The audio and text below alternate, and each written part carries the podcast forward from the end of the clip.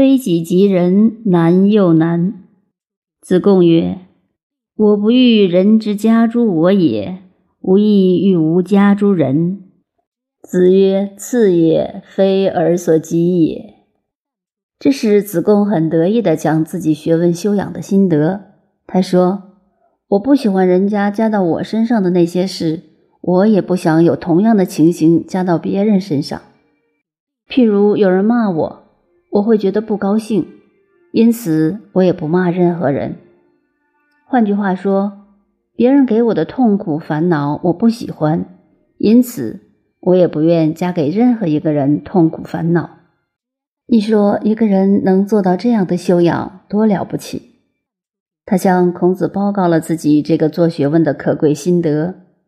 子曰：“次也，非尔所及也。”孔子听了便说：“子贡啊，这是你做不到的呀。”再下一句虽然没有写出来，但隐约中包含有孔子自谦的意味，等于说，就算我为师的，也不能完全做到。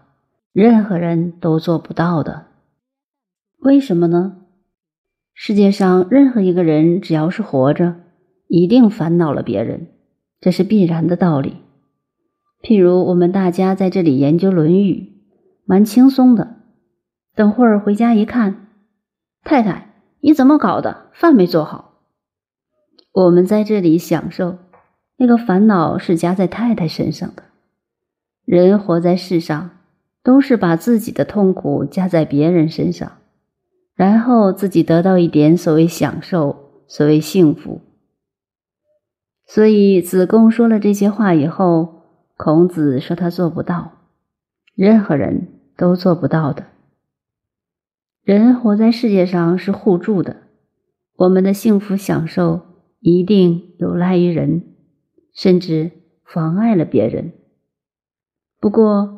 若能长生警觉，想到妨碍了别人时，尽量少妨碍一点，已经是最好的道德了。所以说，绝对无私、绝对无欲是做不到的。老子也认为绝对无私是不可能的，能做到清心寡欲、少思寡欲，已经很了不起。少思就功了，绝对无私行不通，绝对无欲做不到。少欲就是了不起，所以替自己想时也能替别人想，就是很了不起的功德。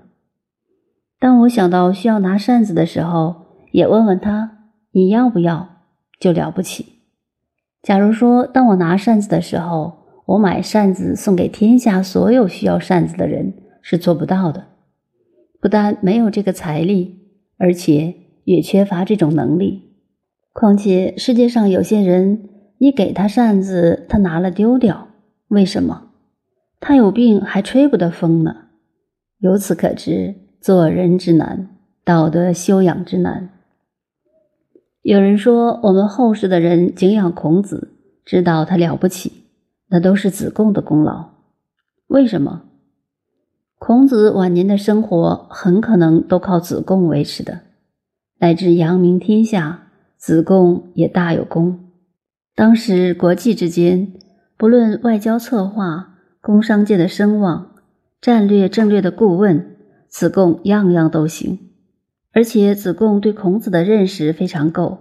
孔子死后，他的三千弟子、七十二贤人，大多都服心丧三年，就是对老师像对父母一样，内心服孝三年。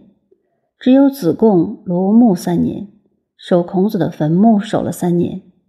中国人讲究看风水的堪舆学中，相传孔子在曲阜的坟墓也是子贡勘定的。起先孔子死后，同学们先看中了一个坟地，便是后来葬汉高祖的地方。但是子贡认为这个地方用来葬我们的夫子是不够的，因为那只能算是一个帝王之地。我们夫子是千古圣人。这个地方是不够格的，因此子贡决定葬在曲阜。这是风水家的相传，事出有因，查无实据。